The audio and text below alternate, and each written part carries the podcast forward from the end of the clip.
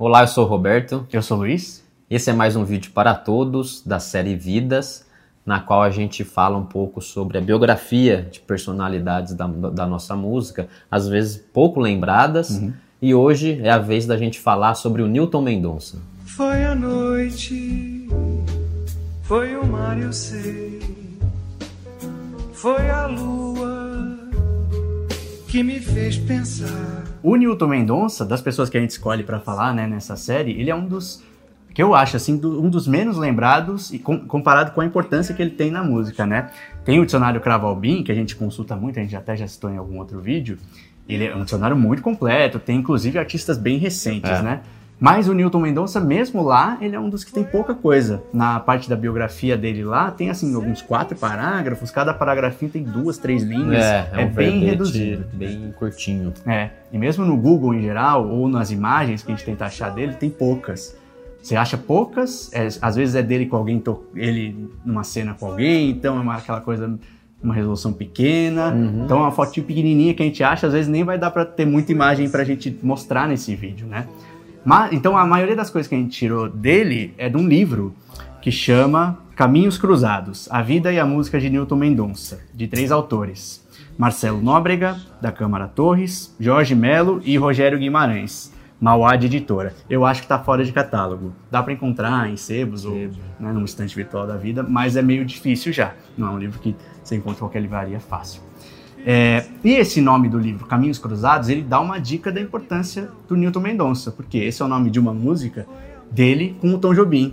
Às vezes a pessoa até conhece essa música como do Tom Jobim é. e esquece que ela é em parceria com o Newton Mendonça. Isso é né? muito comum com o Newton, né? Sim, ele tem várias músicas, várias com o Tom Jobim, porque ele é dessa época pré-bossa nova. E tem várias músicas que são do início da carreira do Tom e que depois estouraram e o Newton ficou completamente esquecido completamente mesmo, né? Esquecido. E não é nem um nome que a pessoa, ah, não, eu sei quem que é, mas não sabia que a música era dele. É que não conhece mesmo, é, né? Nem sabe, mas quem que é o Newton Mendonça? Nem de ouvir falar. O Newton foi um grande parceiro do Tom, e aí é, tem essa discrepância, né? A pessoa nem, as, muitas vezes nem de nome conhece. Só que aí você fala que ele é o coautor de Desafinado, é. É, Meditação e Samba de uma Nota Só. Nossa, que incrível. Como São assim? quase canções símbolo da bossa nova. Sim, sim. Todo, muitas vezes, muita gente toma como músicas do Tom. Só, só. do Tom. É. Falando um pouquinho sobre a vida do Newton, ele nasceu em 1927, no Rio de Janeiro, quando o Rio ainda era capital do Brasil.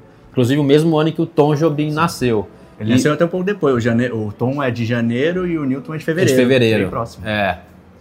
E o Newton, ele teve uma, uma educação sofisticada. O, os pais eram manauaras e o pai teve, tinha uma formação em francês e inglês e tinha como profissão, ele era militar. E a mãe tocava piano e violino.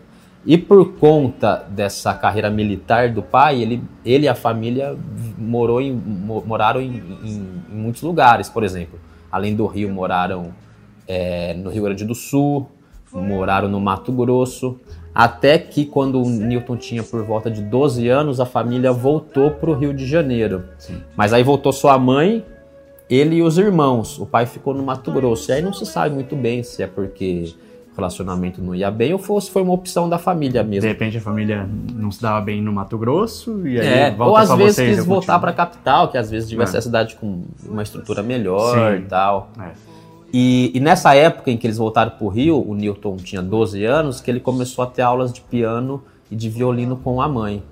Ali, ali no começo da adolescência também ele foi matriculado no colégio militar. E embora ele tivesse essa formação sofisticada, tal, eles, os pais não tinham muito dinheiro, tanto que ele era classificado como aluno gratuito não órfão, Sim. Que era aquele aluno cujos pais não tinham condições de pagar mensalidade. E uma curiosidade é que um dos calouros do Newton no colégio militar foi o Agildo Ribeiro, né, o Sim, comediante. Que até a gente já citou, eu acho, né, no, no vídeo do, do, Luiz Gonzaga, que a gente, uma hora ele pega uma doença venérea lá na história que a gente conta. E o Agildo Ribeiro tem um vídeo muito engraçado no, no YouTube da entrevista pro Jô Soares falando do Biliquê, na experiência que ele teve no tratamento. eu, é, eu, acho que faz parte da formação do ser, né? Do ser brasileiro. Você precisa ver esse vídeo. Até deixar ali marcado para depois dar uma assistida. O Agildo, inclusive, que também entrava naquela classificação de aluno é, gratuito não órfão. O pai dele era militar, mas tinha sido expulso do exército porque tinha participado do levante comunista de, de, de 35. O Newton, como a gente falou no começo, ele tem pouca coisa né, escrita sobre ele. E o pouco que você começa a ler sobre ele, logo aparece assim uma imagem de que ele era um pouco excêntrico, uma figura meio quieta, meio calada. E realmente, assim, os testemunhos das pessoas que conviveram com ele dizem que ele era bem reservado, muito discreto, mas que é aquela coisa, é, realmente, com pessoas que ele não conhecia ou num ambiente que não tinha muita gente amiga dele, ele era mais discreto e mais reservado mesmo. Mas ele não era uma pessoa assim que, é, antissocial, que às vezes passa aquela É. imagem, sabe, o geninho da música meio bizarro. Não, ele não era assim. Tinha, é, na, nessa época que ele estava no colégio, tinha até, os amigos dizem que eles tinham uma brincadeira que um amigo, era colégio militar, né, então era uma coisa muito rígida, mas aí, tinha, assim, combinavam de um amigo tentar escapar, pular o muro, ia num, num botequim qualquer, comprava umas figurinhas de mulher pelada, uns doces, trazia de volta, dividia e depois vendia pros amiguinhos. Eles diziam até que eles, as figurinhas eles alugavam. Imagina, né? Alugar pra quê, né? O que, que essa molecada ia fazer? Pra... Ah, pegar aqui, aluguei, depois eu devolvo pra você essa figurinha aqui. né? Então ele participava disso, não era uma pessoa, né, que não, não, não tava ali naquelas brincadeiras de infância É. ou, de, ou de adolescência. Era uma, era uma criança normal, reservada, né? Só pra, a gente tem que tirar um pouco essa ideia de que ele era alguém muito difícil. Pois é, você né? tá contando isso. eu- Agora mesmo eu lembrei daquela entrevista que o Tom dá pro Roda Viva. Sim, sim, sim. E eu tenho uma hora que pergunto assim para ele, uma pergunta que é bem deslocada assim, que pergunta assim: "Ô Tom, o Newton Mendonça bebia cerveja?" Negócio meio despropositado Se fosse assim. um animal, né? É, não, ele ficava no é. sótão, só tocando piano. até o Tom reage meio assim, "Mas claro, bebia, né? Como Sim. todo mundo toma uma cerveja e tal. É. E aí, nessa época do colégio militar, ele já, já- Imagina, ele já tinha começado aos 12 a aprender música, e aí ele. é, nessa época do colégio militar, andava sempre com gaita, uma gaita grande e uma pequena, falavam. E ele começou a ser conhecido como Newton Gaitinha. E ele gostava de música desde essa época, realmente. E aí, mais tarde, ele- eles, eles foram morar em Ipanema, a família dele. E foi aí que ele foi morar na famosa rua Nascimento Silva. Rua Nascimento Silva 107. Mas não era no 107, né? Não, mas era no 77. era quase. O, o Tom não morava nessa rua ainda, mas ele morava próximo. Então aí eles chegaram a se conhecer como vizinhos, né, do bairro. Não eram vizinhos de, de parede, mas que se conheceram por viver, conviver ali no bairro, né? Naquela época se vivia mais na rua, né? Imagino.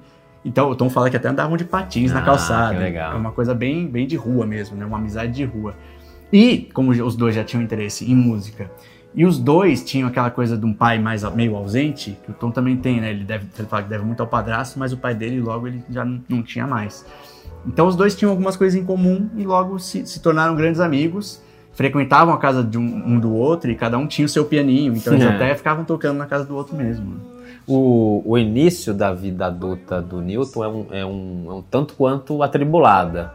É uma, é uma grande confusão. Bom, como a gente Quando ele chega mais ali nos 18 anos. ali né? 18, meados pro fim dos anos 40, né? Sim. É, como a gente comentou, ele, não- ele não tinha muito dinheiro, então aos 19 anos, aos 19 anos ele abandona o colégio militar. Sim. E como não tinha muito dinheiro, ele precisava ir atrás de um emprego. Ficou procurando emprego, enfim achou um trabalho naquela companhia aérea, a Panair, Sim. que inclusive tem uma música, Saudade dos Aviões da Panair, do Milton Nascimento e do Fernando Brett, muito bonita. Que também é uma parceria que tem vídeo aqui, né? já. Exato, bom, um grande vídeo, travessia. Só que o Newton, ele ficou mais ou menos um ano só nesse emprego. Logo ele, ele, ele largou aquilo e foi se dedicar só à música mesmo. O Tom e o Newton, eles frequentavam os bares da época, as boates. Primeiro como espectadores, mas pouco a pouco eles foram ganhando espaço e até davam umas canjas. Ali, por volta do início dos anos 50, eles iam, por exemplo, no posto 5 ver o Johnny Alf, né? Que a gente já falou do Johnny Alf aqui também no festival, no terceiro festival da Record. Sim, O Johnny Alf, que é um dos precursores da bossa nova. sim.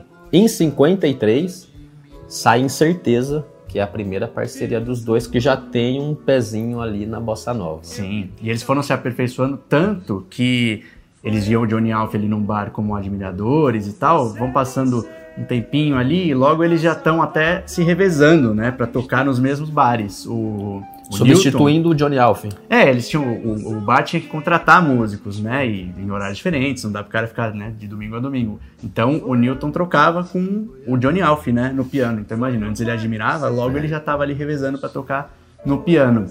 O Johnny Alf, inclusive, no, no bar em que eles tocavam, que chamava Mandarim, apresentava uma música que chama Rapaz de Bem.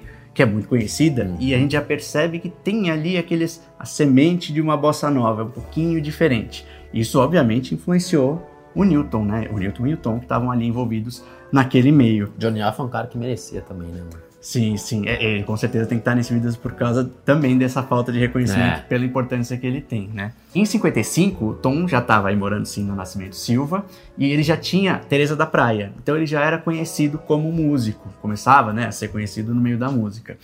O Johnny Alf tinha vindo para São Paulo, também para sua carreira, para continuar sua carreira, né? Ele mais conhecido que o Tom Sim. ainda. E mesmo assim, o, pes- o pessoal que era amigo deles, mesmo não sendo da música, estava caminhando suas carreiras. Tinha um amigo deles que era dentista e que ele estava tratando o dente de todos, de todos os atores, todo mundo do elenco do Orfeu da Conceição, a peça do Vinícius. Então assim, nas suas profissões eles estavam dando certo. Menos o Newton, porque ele estava ainda tentando entrar na música e, como a gente sempre falou, né, ele não era de uma família rica. E não só isso, ele acabou depois conhecendo a Sirene, mulher dele, foi morar junto. Então começou a apertar mais ainda esse negócio dele precisar de dinheiro, né? E aí ele é, deixou assim de tentar viver só da música. Ele falou: não, então eu vou precisar novamente, né? Como ele já tinha feito antes, arranjar um emprego para ter um dinheiro. Sim. E aí ele fez um concurso público e virou escriturário do Hospital do Servidor de Estado do Rio. Um expediente de funcionário público comum de 8 horas por dia. Mas não, como um grande amante da música, ele fazia o expediente dele e depois ele ainda tocar na noite, né? Então ele continuou é, levando uma vida Uma jornada dupla. é, uma jornada dupla para não, não largar da sua paixão mesmo a música. né? E tanto ele não largava a parte da música que ele continuou compondo, compondo com o Tom. E aí eles fizeram uma música juntos chamada Foi a Noite, que tem gente até que considera que é a primeira música da bossa nova. E não só isso, alguns consideram que essa é a primeira música de sucesso do Tom, que deu sucesso ao Tom. Por quê? Aí sempre Teresa da Praia surge um É. pouco mais como a primeira. Mas tem gente que diz que Teresa da Praia deu, na verdade, um sucesso, aquela coisa que a gente até falou em, em alguns vídeos aqui. Ela era cantada pelo Dick Finer e pelo Lúcio Alves, que eram cantores muito famosos na época. E aí o pessoal fala que tem uma certa confusão, assim, Teresa da Praia foi um sucesso, a música, mas ela não acabou indo pro tom. Como a gente Ficou sempre falou. os intérpretes. É, como sempre, né, eles acabam levando a fama. e aí foi a noite, sim, começou a ser mais aí uma coisa que aí deu, deu créditos pro Tom e pro Newton. E ela tanto pode ser considerada uma música mesmo, assim, início da bossa nova, que quando o Aloysio de Oliveira, que era o diretor artístico da Odeon, que era por onde eles gravaram, foi categorizar a música num gênero, ele não se sentiu confortável em colocar samba canção, que era uma coisa mais próxima ali. Mas também não soube classificar direito, ou seja, era uma coisa um pouco diferente, um ritmo meio Era uma, diferente. uma novidade. Até para Paulo Luiz de Oliveira, que é um cara É. que tá metido em tudo Sim, também. sim. ele- Parceiro do Tom, né? Sim, ele fez Dindi com o Tom Nossa. Jobim, então não é um É. qualquer que fala, ah, não sei que gênero é esse. Não, ele realmente poderia, assim, falar, não, essa música é um baião, é não sei o que, né? E ele não conseguiu classificar, acabou saindo como samba canção. Mas tem A essa Luiz de dúvida- Oliveira, que eu, não, eu acho, qualquer coisa depois a gente edita, que ele fazia parte daquele bando da lua que acompanhava Carmen Ah, é? Miranda. É mesmo? Acho que sim. A gente pesquisa. A gente, man- se a gente mantém, se não, se não, eu vou manter só pra você passar essa vergonha. Não. Querendo dizer que é o bonzão. Ah, eu sou o bonzão do que eu sou doido. Mas enfim, por isso que aí ele, ele- ele talvez seja considerada essa a primeira música da Bossa Nova, né? O Newton compôs 40 músicas ao todo, né? É, 23 ele fez sozinho, 17 com o Tom. Entre essas com o Tom tem as que a gente conhece mais e que a gente espera que, né? A gente faz isso pra gente saber a partir daqui que também são do Newton, né? Que a gente falou, desafinado, meditação, que eu acho muito bonita, e samba de uma nota só. Só de uma nota só. É, segundo o livro, dessas 17 músicas que são parceria do Tom e do Newton, duas são consideradas músicas perdidas. Uma se chama Menino Triste e a outra se A Menina chama. Triste é até uma música que é eu tentei achar a letra, inclusive, porque lá no livro diz que é uma das poucas músicas que o Tom tá envolvido que tem uma temática social, porque fala de um menino de rua, um menino abandonado, que não tem carinho. E aí eu não, não tinha ouvido, né? Fui tentar e não achei nem a letra. Então eu não sei se é uma coisa que é, tem, tem o direito da família e não é uma coisa Hum. divulgada, mas eu não consegui encontrar por enquanto, né? Talvez quando encontrar a gente É. possa colocar. Além dessa Menino Triste, outra que também é considerada perdida se chama Quando é Noite de Luar ou Sem Porquê. Em 2000, o filho do Tom, o Paulo Jobim, encontrou as letras dessas duas músicas, mas não tem partitura. E a Teresa, a, a primeira esposa do Tom, diz que é possível que não exista mesmo registro dessas, dessas músicas, porque eram canções ali que eram tocadas quando eles estavam entre eles tocando, mais, mais por diversão, reunindo a família. Então não tiveram muita preocupação, talvez não tenham tido a preocupação de gravar isso. Meio que uma música particular deles. É. ali, né? Sim, Daquele, daqueles momentos ali de, sim, de descanso. sim. E, do- e das músicas do Newton tem outras cinco também, que estão com a família Mendonça, mas que também não tem partitura. O Newton Mendonça era um cara que se dedicava tremendamente à, à música, à composição, tinha essa paixão, mas ele não era um homem muito ambicioso. Ele queria ser músico profissional, claro, mas ele não tinha a ambição de ser uma pessoa muito famosa, tal. Para ele bastava ali ter o dinheirinho que ele ganhava como funcionário público e depois seguir à noite tocar nas boates, nos bares da vida.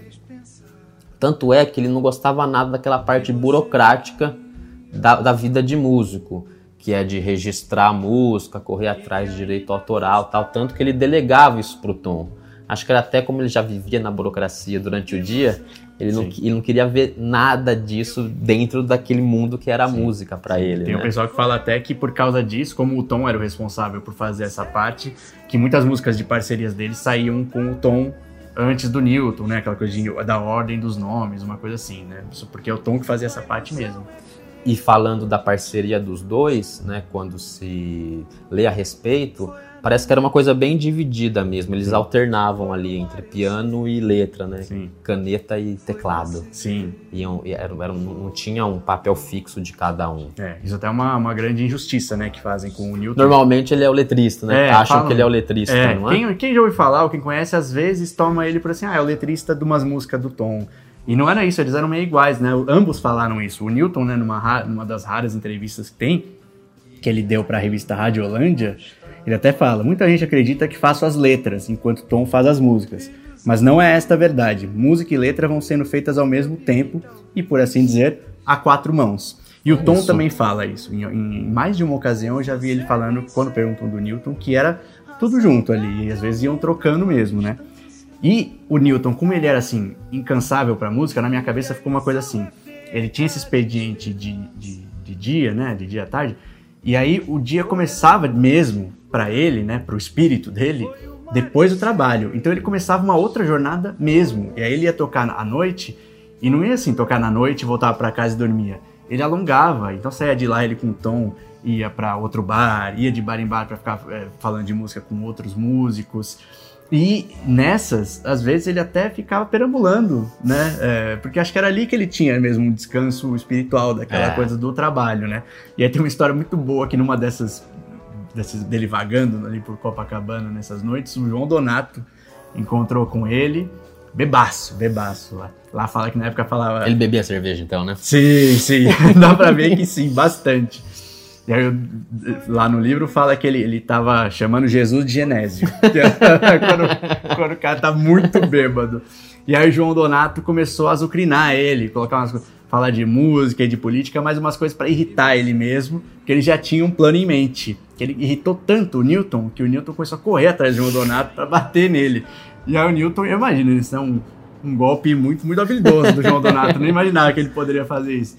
Diz que ele guiou, né, nessa fuga, foi fugindo do Newton Mendonça até uma porta de um táxi que ele abriu e, tipo um toureiro, assim, desviou. E aí o Newton passou Caiu direto, caiu banco. dentro do táxi. E aí o Donato só falou, tá Ipanema, sei lá o que, que é o endereço dele, pra deixar ele lá. Porque ele realmente, à à noite, ia até altas horas, né? O Newton, então, tinha essa vida, né? Que ele dormia muito pouco, trabalhava muito, bebia todo dia e dizem que fum- fumava quatro maços de cigarro por dia. Era uma vida muito, assim, né? Maltratando o corpo. E aí tinha um fator que pra ele foi crucial, é que ele tinha uma doença, ele tinha um problema cardíaco congênito. O pai dele já tinha, os dois irmãos dele tinham também. E aí isso aliado a esse estilo de vida acabou sendo fatal pra ele. Gota né? d'água. É.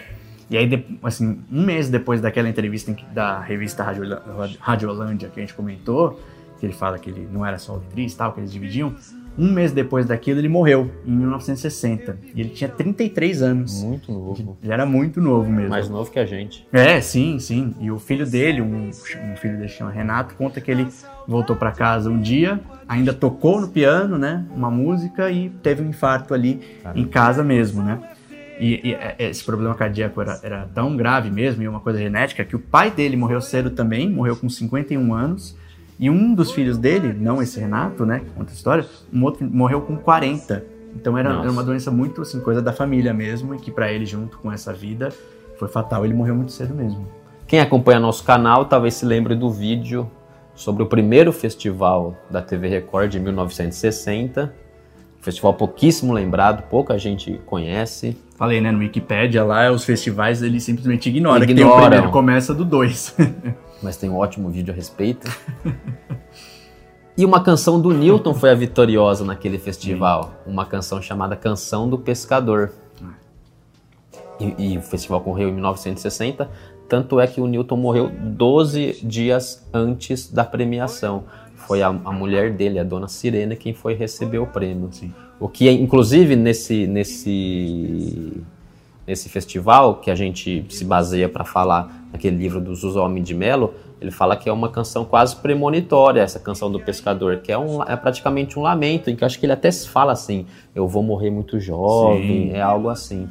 Tem uma fala a respeito disso do Tom Jobim que vale a pena falar, que o Tom diz o seguinte: se ele não morresse tão cedo, teria ficado muito mais famoso. Você sabe como é, para morrer com o peito coberto de medalha, você tem que esperar, tem que ficar velho.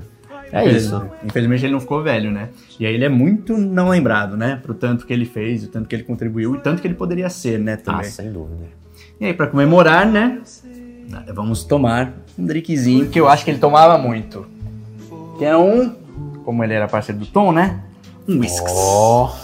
Esse é bonitão, né? Nossa, subimos na vida, hein? O último whisky que a gente tomou era desse tamanho. É verdade. Uma garrafinha desse tamanho. O primeiro, né? É. De lá pra cá já foi diretão pra garrafões. Eu me sinto num episódio de Mad Men. Deixa aqui. Um brinde ao Newton.